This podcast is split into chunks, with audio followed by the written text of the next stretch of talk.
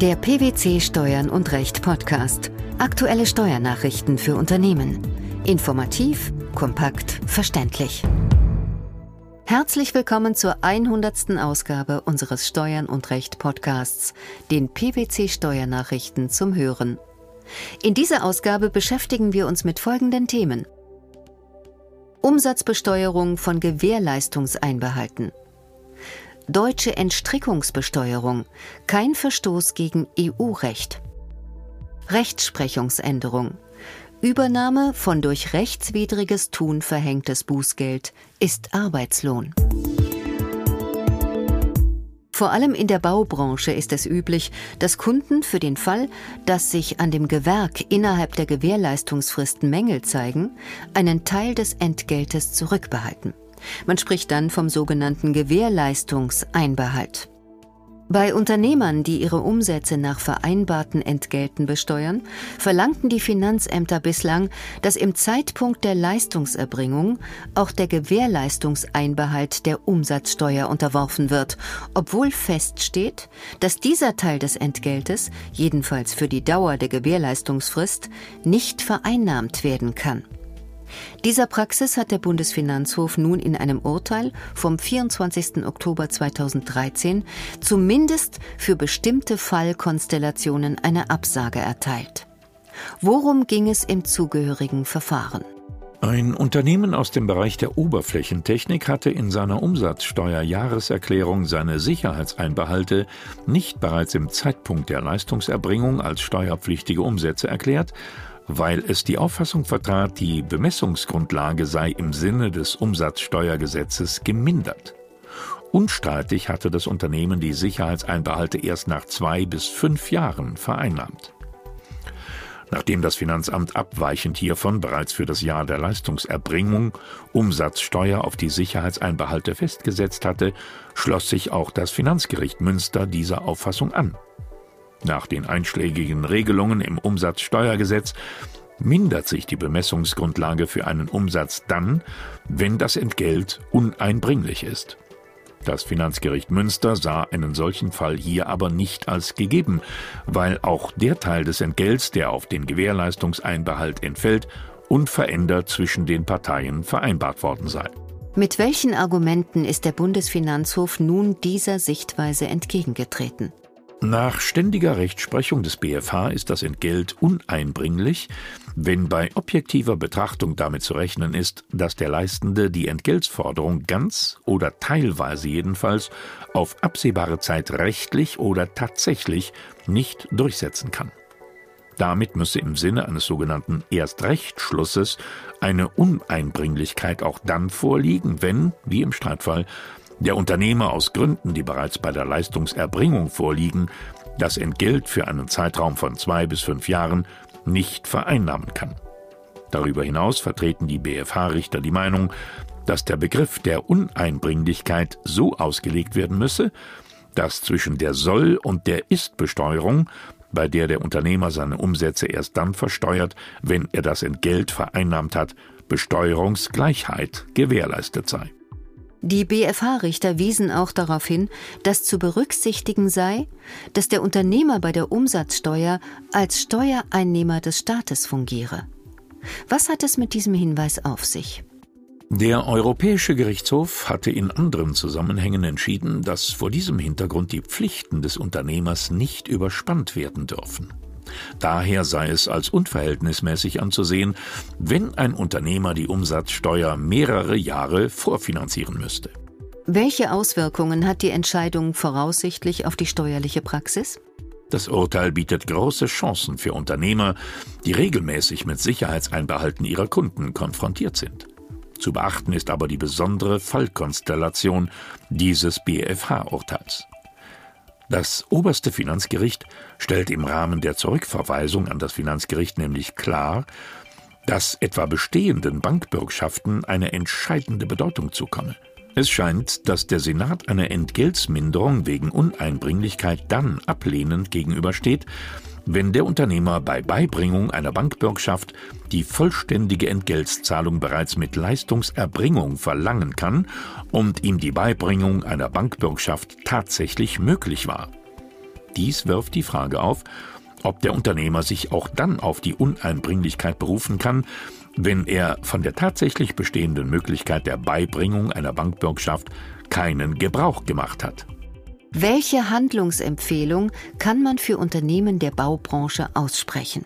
Es empfiehlt sich vor einer Entscheidung über die Besteuerung oder Nichtbesteuerung von Sicherheitseinbehalten unbedingt die konkreten vertraglichen Vereinbarungen und die tatsächlichen Sicherungsmöglichkeiten genau zu prüfen. Der Europäische Gerichtshof hat zur Frage des Besteuerungsrechts der Mitgliedstaaten beim Einbringen von Unternehmensanteilen an einer Personengesellschaft in eine Kapitalgesellschaft Stellung genommen. Vorausgegangen war ein Vorlagebeschluss des Finanzgerichts Hamburg zur möglichen Unionswidrigkeit der deutschen Entstrickungsbesteuerung.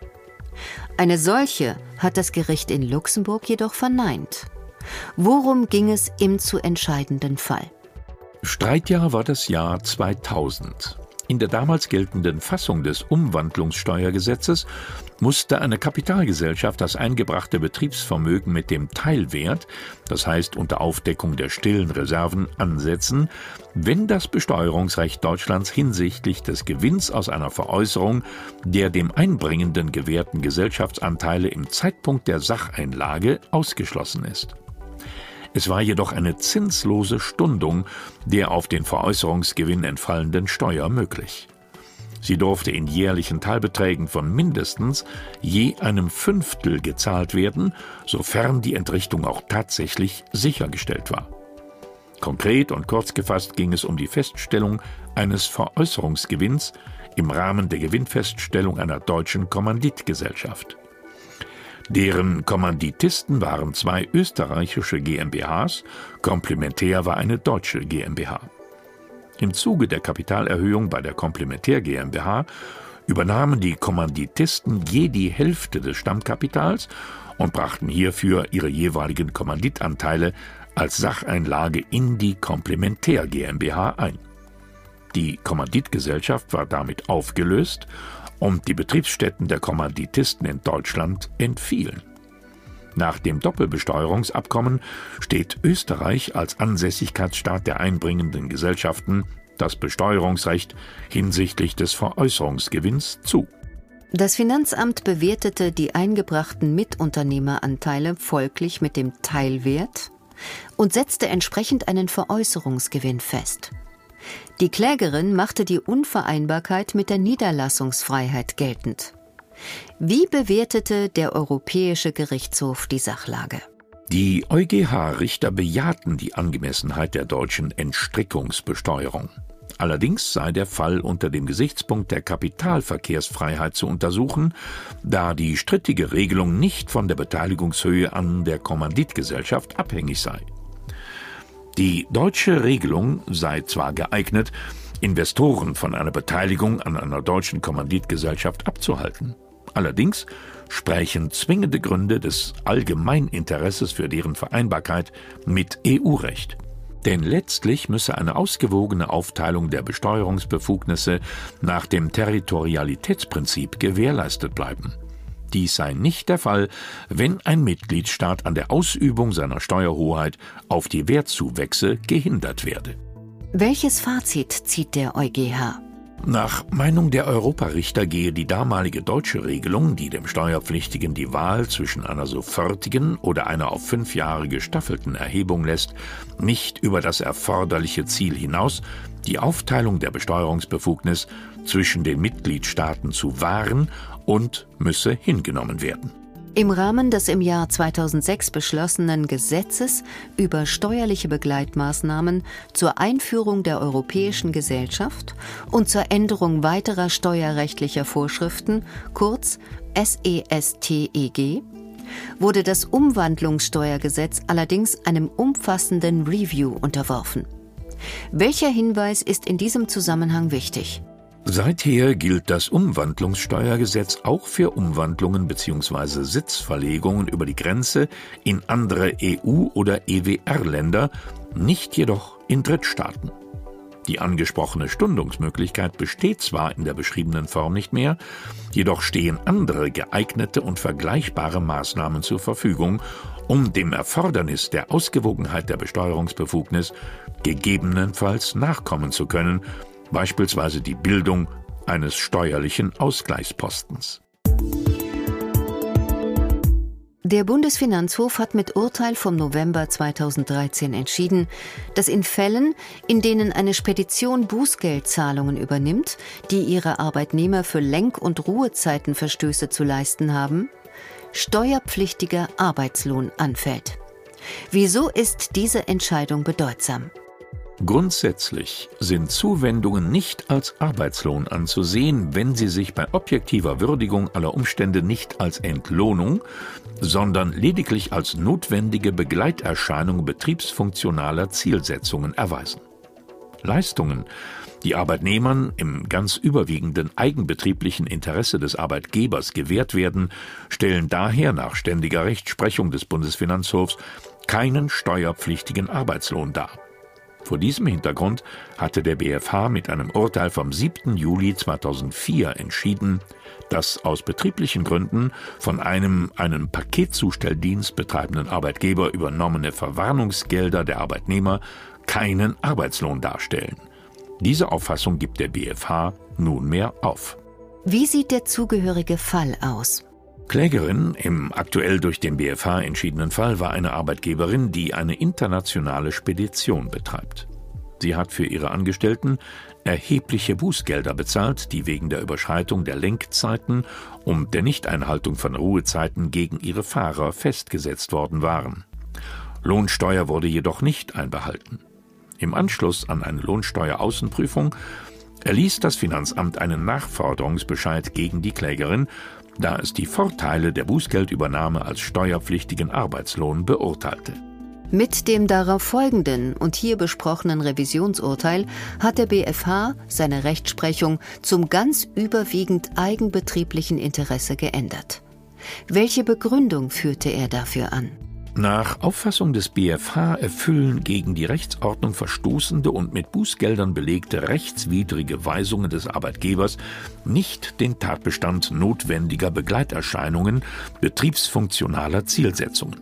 Mit anderen Worten, das arbeitgeberseitig angewiesene rechtswidrige Handeln der Arbeitnehmer ist unbeachtlich, wenn es um die Frage geht, ob eine Leistung im überwiegend eigenbetrieblichen Interesse zugewendet oder übernommen wird denn nach Auffassung des BfH könne ein Betrieb noch nicht einmal teilweise auf derartigem Tun gründen. Welches Fazit lässt sich also ziehen?